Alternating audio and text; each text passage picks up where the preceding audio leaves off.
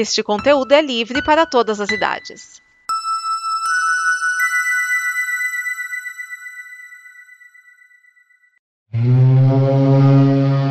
Este é o Fala Sério, programa antenado no presente, passado e futuro da televisão. E hoje nós temos Domenica Mendes e Vinícius Schiavini para a parte final de Cruel Summer, a série em que não dá para saber em quem você pode confiar. Então é melhor não confiar em. Quer dizer, tirando a gente, tá? A gente falando sobre a série você pode confiar,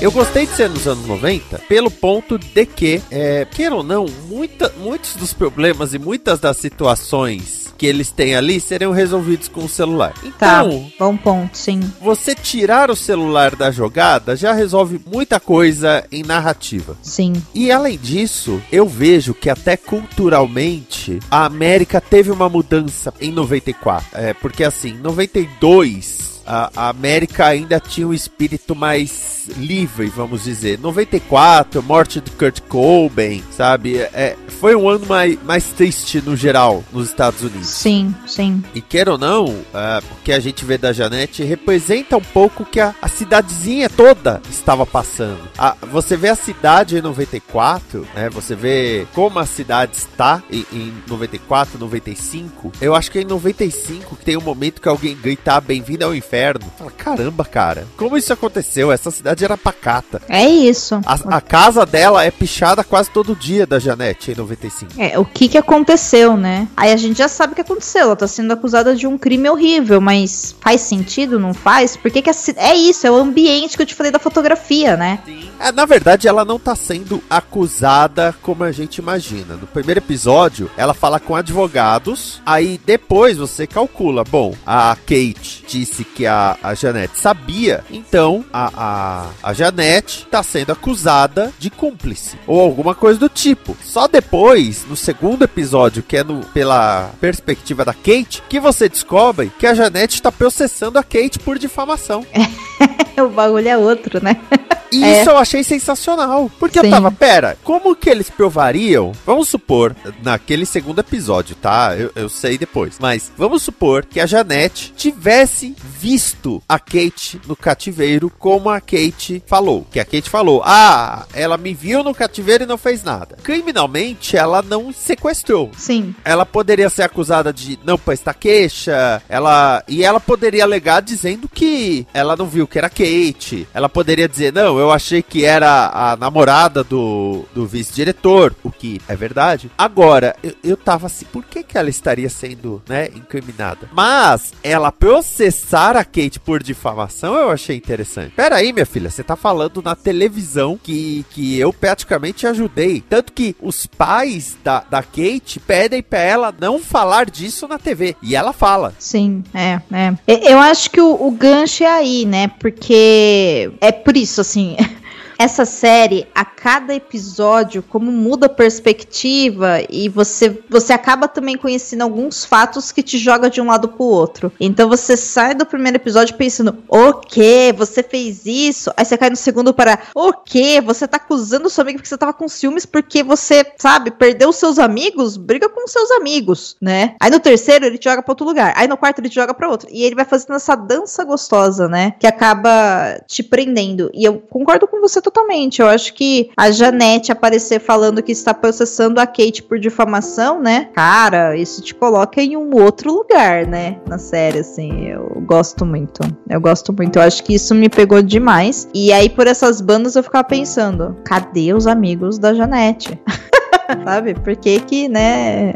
Eles não estão apoiando ela, né? Poxa vida, vocês são amigos desde criança, né? Pô, Então, era um grupo aí, muito aí unido. que vem, conforme os episódios foram passando, eu fui, eu não vou dizer desgostando, mas eu fui tomando uma outra visão pela Kate. Hum, Porque ela era a vítima, ela era a mocinha pueril vítima. tá. Até que foi revelando que ela foi se aproximando do vice-diretor, né? E, e em um determinado momento ela decide ir pra casa dele. Tudo bem que nisso existe toda uma questão dele ter feito a cabeça dela. Na Sim. minha visão, Ele manipulou ela. ele manipulou bonitinho. Sim, sim. Mas quando fala de manter em cárcere privado e sequestrar, a gente imagina que em um determinado momento ele veio com aquele paninho com clorofórmio e ela foi levada arrastada, até porque ele é um cara bem maior do que ela. Então, mas eu, eu acho que é esse o, o, o grande. Nossa, chega a ser quase um serviço que essa série faz, sabe? Que é mostrar que esse abuso que esse cara tem com ela não é uma coisa de força física, entendeu? Ele era uma figura que representava pra ela no ambiente escolar segurança, ele é o vice-diretor, ele é um adulto e ele manipula ela psicologicamente, que é um dos piores tipos de manipulação e tortura que a gente pode fazer com as pessoas. É justamente nessa parte psicológica, inclusive não é à toa que a maior parte das vítimas, né, de qualquer tipo de violência doméstica, elas não conseguem sair é, do,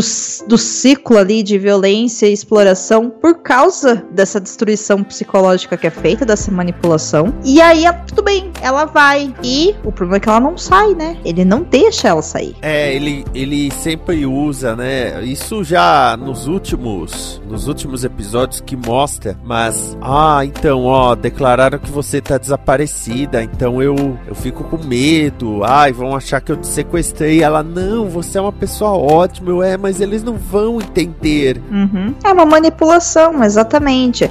Se ele tivesse pego ela desde o início, desde o dia 1, e jogado ela no porão e trancado a porta, a gente imaginar que Yeah. Esse sequestro, esse, essa experiência de cárcere privado era uma coisa que era basicamente física, sabe? Ela foi pedir ajuda, ele acolheu ela e jogou ela no porão. É como a gente imagina, sei lá, serial killer, sabe? Nos É. anos 90, nos anos 80, tá lá a moça pedindo ajuda pra alguma coisa, vai o cara muito grande, sabe? Num beco escuro, quando não tem ninguém olhando e faz isso. Quando na verdade não é assim que funciona, não é assim que nunca funcionou, né? Então eu acho que o, o, o grande trunfo, assim, dessa história, e aqui eu bato palmas pra Jessica Biel, que é a produtora da série, é o quê? Eu vou te mostrar e eu vou fazer esse jogo psicológico que, inclusive, vai te levar para esse caminho de, mas isso aqui tá meio estranho, e pode ser que a gente, a princípio, sinta, né, um, um ímpeto de culpabilizar a vítima. Por quê? Porque a gente é acostumado, né, a culpabilizar as vítimas de tudo. Sim. Porque foi construída essa ideia de que o perigo, né, ele tem gênero, ele tem cor, ele tem raça, ele tem religião, ele tem lugar do mundo onde ele vive, ele tem profissão, ele tem um horário pra acontecer. Então, como é que pode de repente um cara legal fazer isso com a menina? Pô, é exatamente desse jeito que você falou, né? Ele ficava fazendo esse joguinho mental de, ah, então, tá acontecendo isso, sabe? Vão me prejudicar, coitado de mim, né? Não, imagina, eu não quero te prejudicar. Pô, meu, isso é pura manipulação, né? Entendeu? Porque, na verdade, ele tava cometendo um crime mesmo, ele não deixou ela sair, sabe? E tem um ponto que às vezes a pessoa pensa, mas por que vice-diretor? Não seria interessante ele ser o diretor da escola? Não, porque nos Estados Unidos o diretor da escola cuida de aspectos administrativos. É o vice-diretor que tem contato com os alunos. Ah lá, ó. O que inclusive eu não conheço, tá? A legislação estadunidense, então eu não sei se se enquadra aqui o que ele fez como um quadro de pedofilia, Ah, totalmente. tá? Eu não tenho conhecimento da legislação, mas com base nessa informação que você tá trazendo, é o que faz sentido. E aí, gente,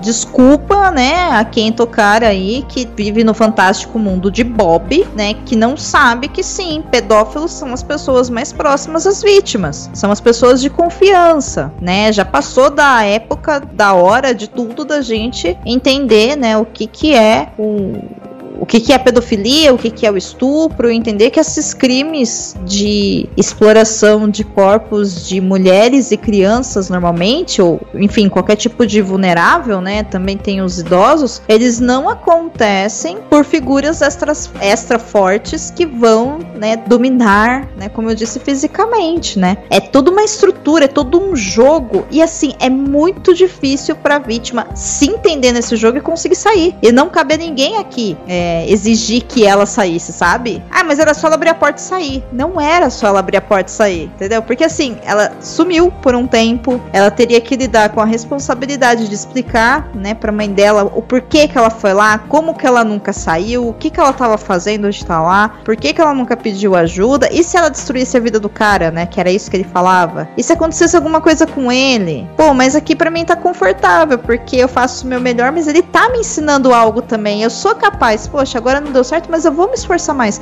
São jogos de manipulação que na vida real acontecem. E eu acho que essa série de mostrar isso pra gente é muito corajoso, sabe? Só que você também tem que eu gosto que ele vai mostrando isso aos poucos, embora esse relacionamento dos dois é mostrado realmente, né, ali dentro da casa no final, né, bem lá no finalzinho. Mas ele já te mostrou tudo isso que você falou, né, que é ele se aproximando dela, ela indo é, pedir ajuda para ele, ele sempre muito disposto, sabe? Então a gente vai vendo isso aos poucos, ele né? sendo confidente. Isso, exatamente. Porque assim, é, ele é o conselheiro da escola. Então, os alunos têm a liberdade de ir falar com ele. Porém, o âmbito dele é problemas na escola. Sim, exatamente. Ah, eu Ô fulaninho, por que você não entregou o trabalho de geografia? Puxa, eu não entreguei o trabalho de geografia porque minha mãe tá doente e aí eu não tive cabeça para isso. Mas isso é âmbito da escola, o isso. trabalho de geografia. Agora, ela começar a falar do namorado, ai, a minha mãe, o meu padrasto, e nada disso é do âmbito dele. É, a personal life, né? A vida pessoal não é não é da conta dele. Não e é, é daí que dele. ele tira as informações para manipular ela, né? Então, no começo, você vê a Kate como a, a, perfeitinha, mas aos poucos te bate o desespero de ficar, não, você tá caindo na, na, na, na papagaiada dele. Mas senão não teria série, né? Agora, o que é. nos ajuda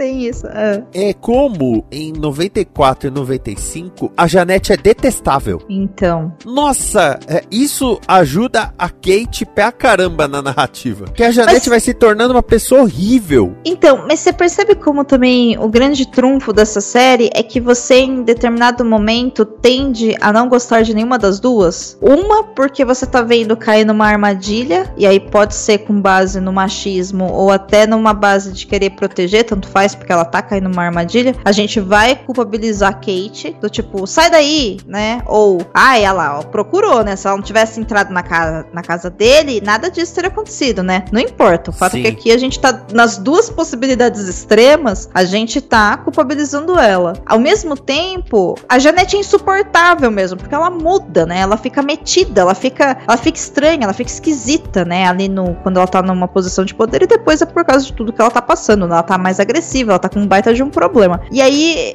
eu observo isso e falo: caramba, né? A série faz a gente não gostar de nenhuma das duas para que a gente possa ouvir o que as duas têm a dizer para tentar decidir de qual lado que a gente tá. E a série vai jogando a gente de um lado pro outro, né? Sim, a gente não compra a nenhum dos lados 100%. Isso, isso impede que a gente acredite totalmente em uma ou outra, né? E ao mesmo tempo, como é muito fácil você simplesmente, é, em determinado momento, até odiar odiar as duas, né? O que, claro, não é isso que a série quer, mas não é impossível, né? Que isso aconteça, né? Em determinados momentos, né?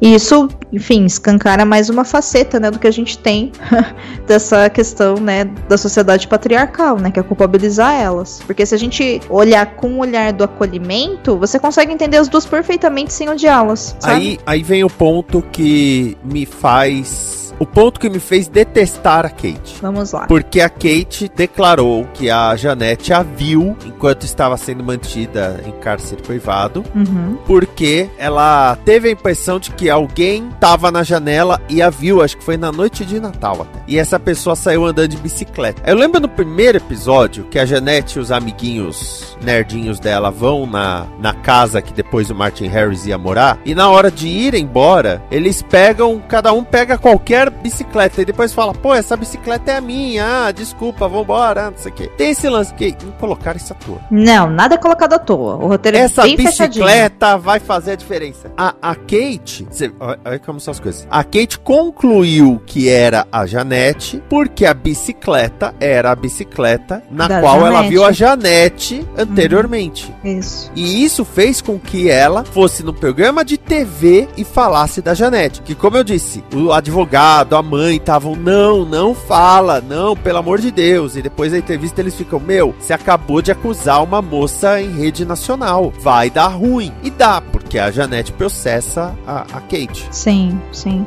E tem o lance da pulseira, né? Então, mas aí que vem o ponto, porque a Janete entrava na casa. Sim, Não é que a Janete era totalmente inocente e a Kate é uma vilã horrível porque acusou alguém. Então, mesmo porque a gente só descobre que o que ela tinha visto era uma bicicleta, acho que no final da série. Sim. No, até então, o que a gente sabia era da pulseira que a Janete derrubou dentro da casa. Então, a gente sabe que ela entrou na casa. E a gente sabe que ela entrou na casa, provavelmente na época que a Kate tava lá. E aí? Aliás, eu tenho que dizer uma coisa sobre aquela casa, porque o porão. Alguém precisava trocar fechadura. É, também.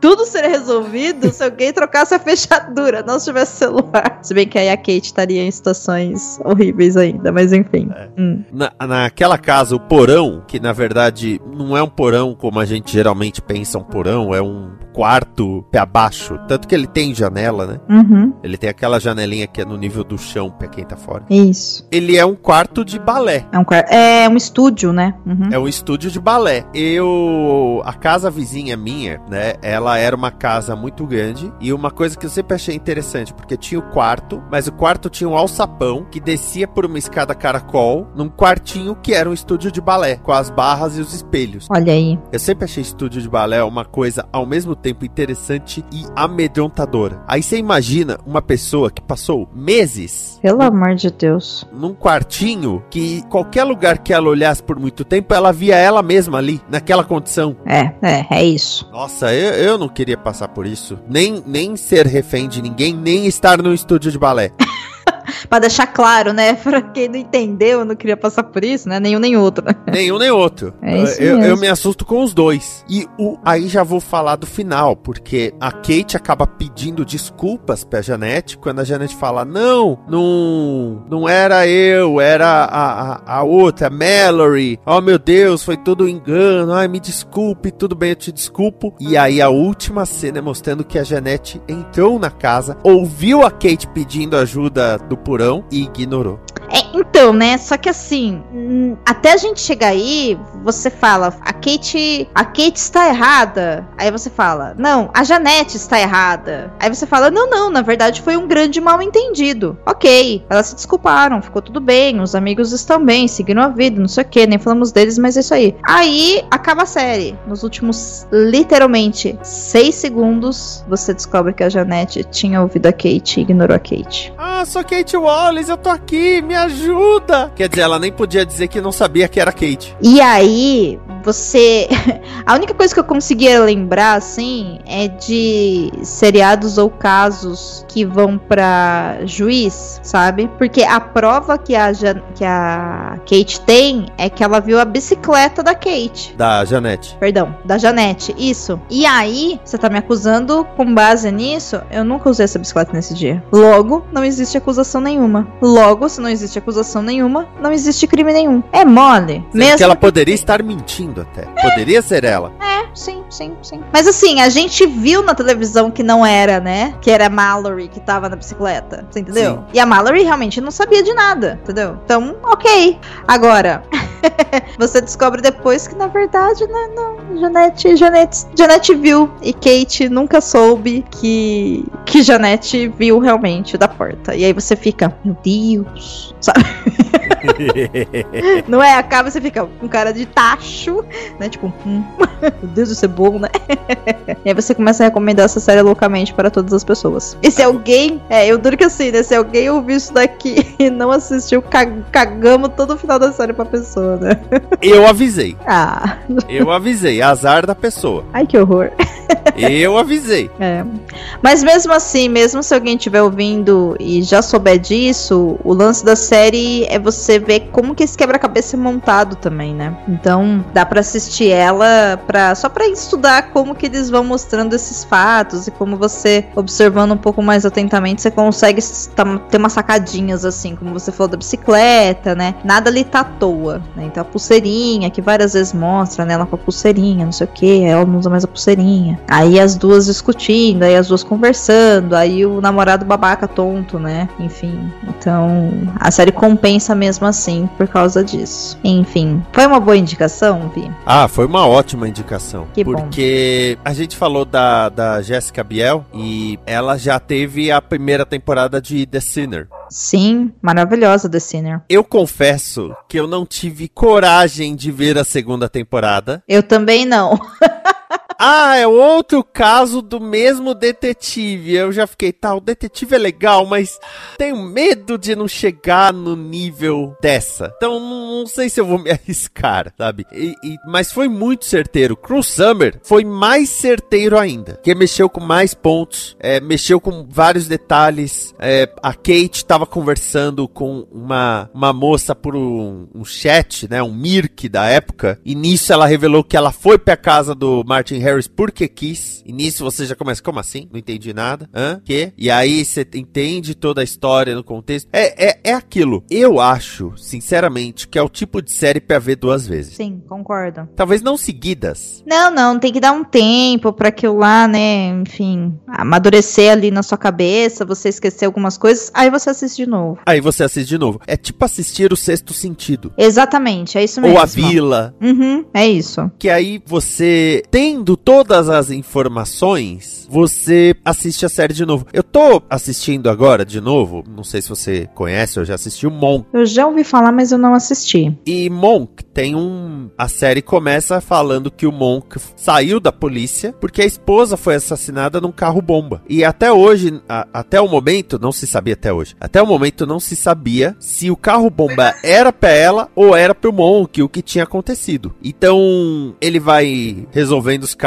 episódio a episódio, mas eventualmente tinha alguma coisa ligada ao caso da mulher dele. Certo. Eu já assisti a série toda. A série teve oito temporadas, eu assisti a série toda. Eu sei qual é o final da série. Então agora, toda vez que trazem alguma coisa sobre o caso da mulher dele, eu presto atenção para saber se os produtores já tinham bolado aquilo desde o começo ou não. Sim, para encontrar os easter eggs, né, que tem na produção. E, e Cruel Summer, eu acho que é uma série que ela puxa isso mesmo, sabe? Você assiste uma vez para ser surpreendido pela história e depois você assiste para ver o quanto que esse roteiro foi muito bem criado, muito bem costurado. Vale muito a pena. É essa experiência mesmo que você tá compartilhando sobre o Monk, Vini. Eu acho que dando um intervalo, sei lá, de um ano, dá para assistir e ser feliz de novo, sabe? Com Cruel Summer. Tem, tem, um, tem uns pontos. Por exemplo, tem um menino que joga, acho que é beisebol, agora me falha a memória. E em 95 fala que ele não joga mais. Mas é porque mostra que em 94 ele sofreu um acidente de carro. Mas Sim. leva alguns episódios para te mostrar isso. É, ela não tem pressa, né?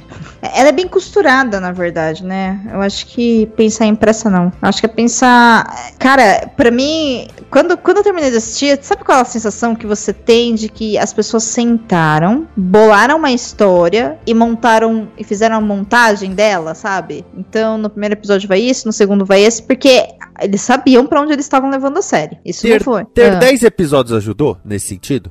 Hum. Ao invés de. Porque a gente tem umas séries agora com 12, 13 Sim. episódios. A gente tem as séries de Base Cable com 16. E a gente tem as de TV aberta com 22 a 24 episódios. É, é.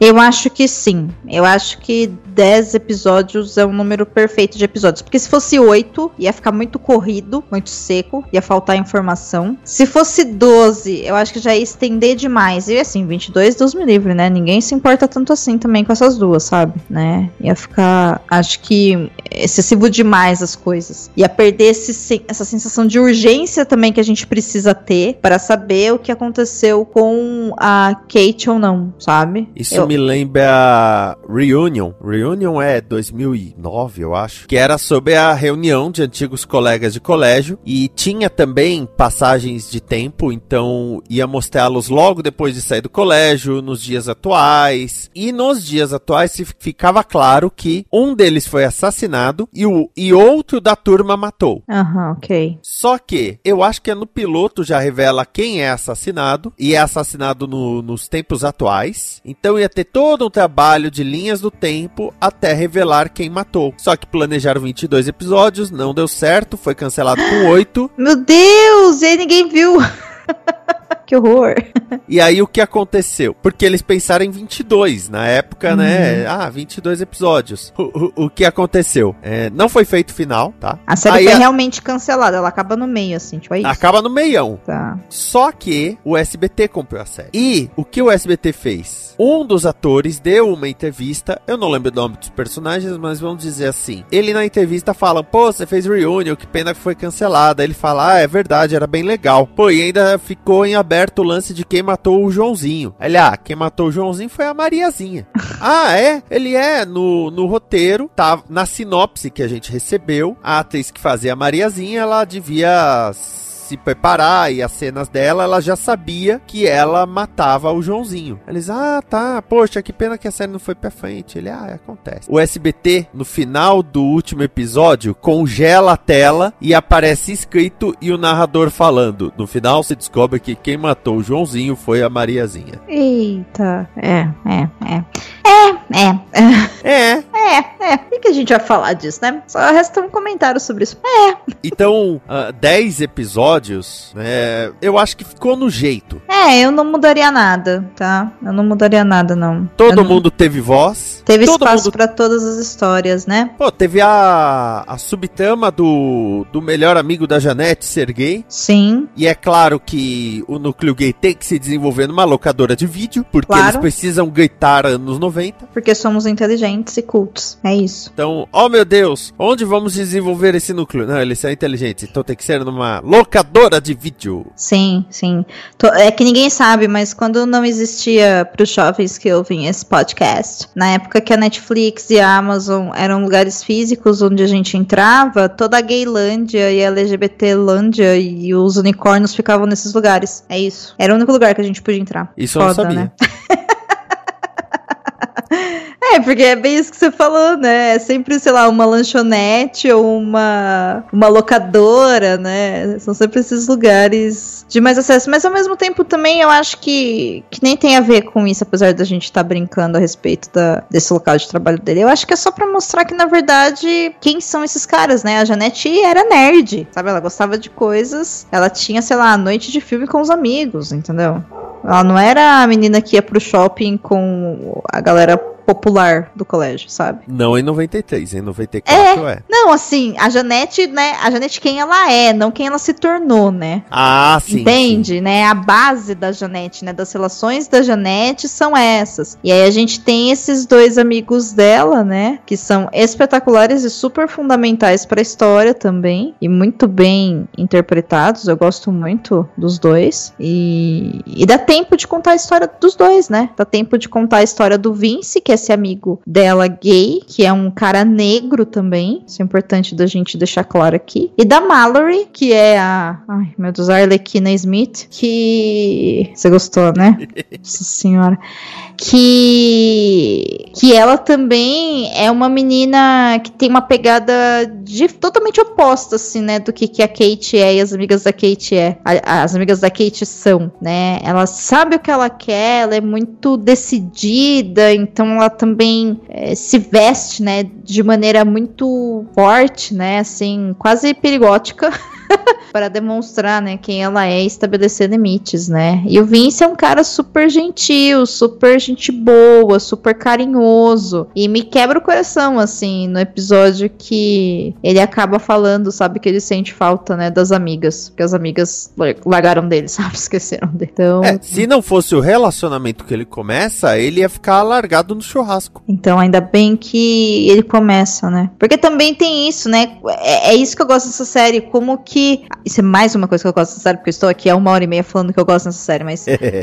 né? Aliás, mais de uma hora e meia, mas enfim. É, isso é uma outra coisa que eu gosto, que é todos esses tudo que acontece com todos os personagens, mesmo os antagonistas, né, os secundários, tudo é por causa desse bendito cárcere, desse bendito Janete viu ou não viu, sabe? Isso impacta a vida de todos eles sem exceção, né? Então, isso também faz a gente pensar um pouquinho, sabe? O quanto que as ações das pessoas podem impactar a vida de várias outras e às vezes elas nem terem noção disso, né? Então é. é... De novo, é uma série boa. Não sei se eu já falei, Vini, mas é uma série boa. Você acredita em mim? Olha, eu acredito porque eu assisti, viu?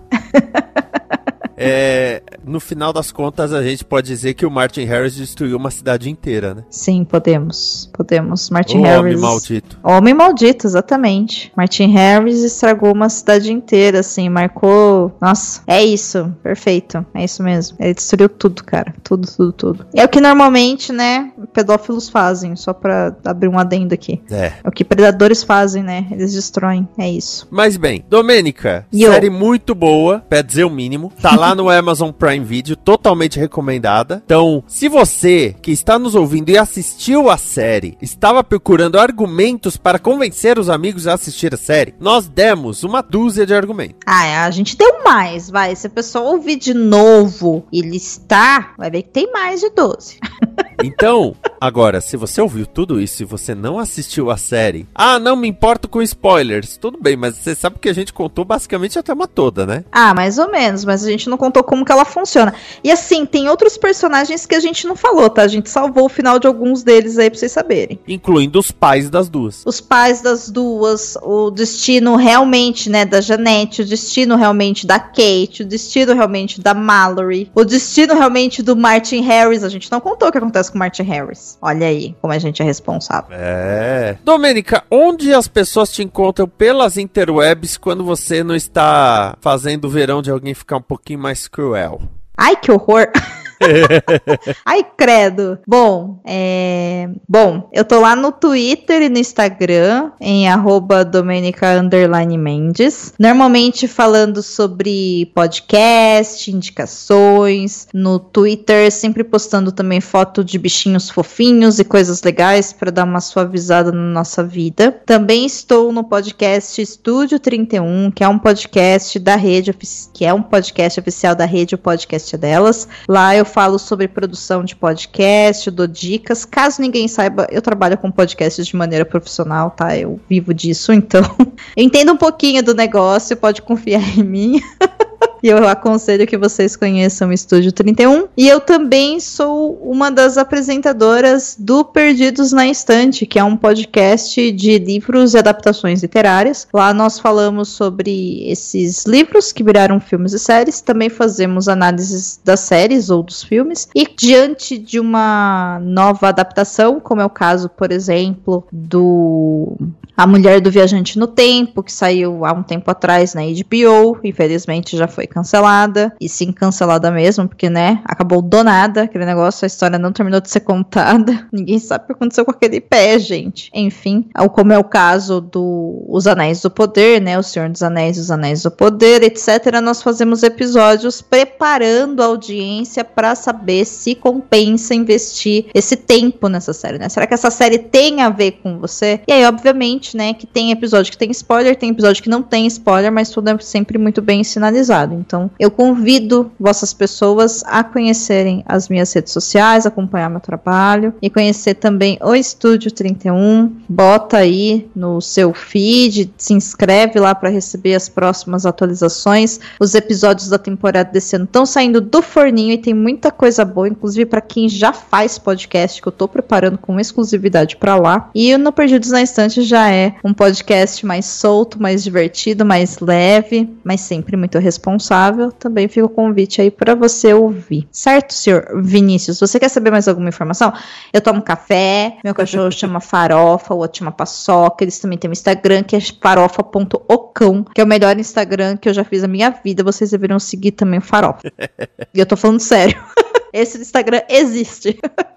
Eu não falo nada porque todo cachorro tem nome de cachorro, né? E aqui em casa a gente tem uma cachorra com o nome Aline. Ah, então, normal. Eu, eu, eu, acho divertido esses, tipo, farofa. Eu fico pensando, será que o nome dele é Fábio? E aí é um apelido? Então, nunca vou te contar como é que eu chamo ele na intimidade. Eita! Né? Às vezes aqui dentro de casa talvez saia um, sei lá. É isso. Vou deixar aí no, no suspense. Mas o Twitter, o Twitter não, o Instagram do Farofa é a melhor coisa que eu já fiz na minha vida, assim. É muito divertido, tem várias fotos, ele é muito expressivo e ele com Paçoca são dois vira-latas que a gente resgatou, são fofíssimos, lindos, maravilhosos, muito bem cuidados e amados. Tem a vida que eu quero ter na próxima vida, se tiver vida, tirando a parte, né, do resgate. E eles são legais, então é uma forma também de você dar uma, uh, uma relaxada, sabe? A vida já é difícil demais, a gente deve fazer podcast e seguir bichinhos fofinhos no Instagram para ser feliz. Esse é meu mote de vida para 2022, ano, ano de eleições brasileiras, sabe? Pra deixar a cabeça um pouco mais leve. Isso que é importante, gente. É importante mesmo. Então, Domênica, muito obrigado. Obrigada a você, Vi. Foi um prazer gravar com você, viu? Espero que possamos fazer mais vezes. Fazia tempo, né? Eu tô sumida daqui, mas precisamos precisamos fazer isso mais vezes. Sim, e antes que a antes que a Jéssica Biel aponte mais alguma. Ah, sim, porque ela, ela produz coisa boa, mas ela demora, né? E tá tudo bem também, porque, gente, pra gente fazer coisa boa, às vezes a gente precisa de tempo. Aliás, às vezes não, né? A gente precisa de tempo, né? Então, ainda mais nessa parte de trabalho criativo, assim. Então, eu espero que a gente possa, sim, gravar mais vezes, Vi.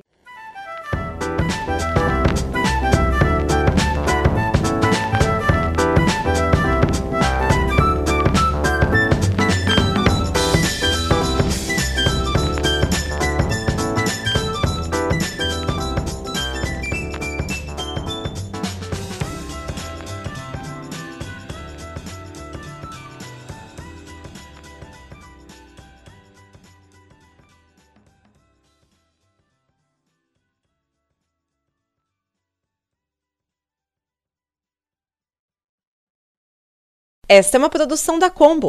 Confira todo o conteúdo do amanhã em nosso site comboconteúdo.com.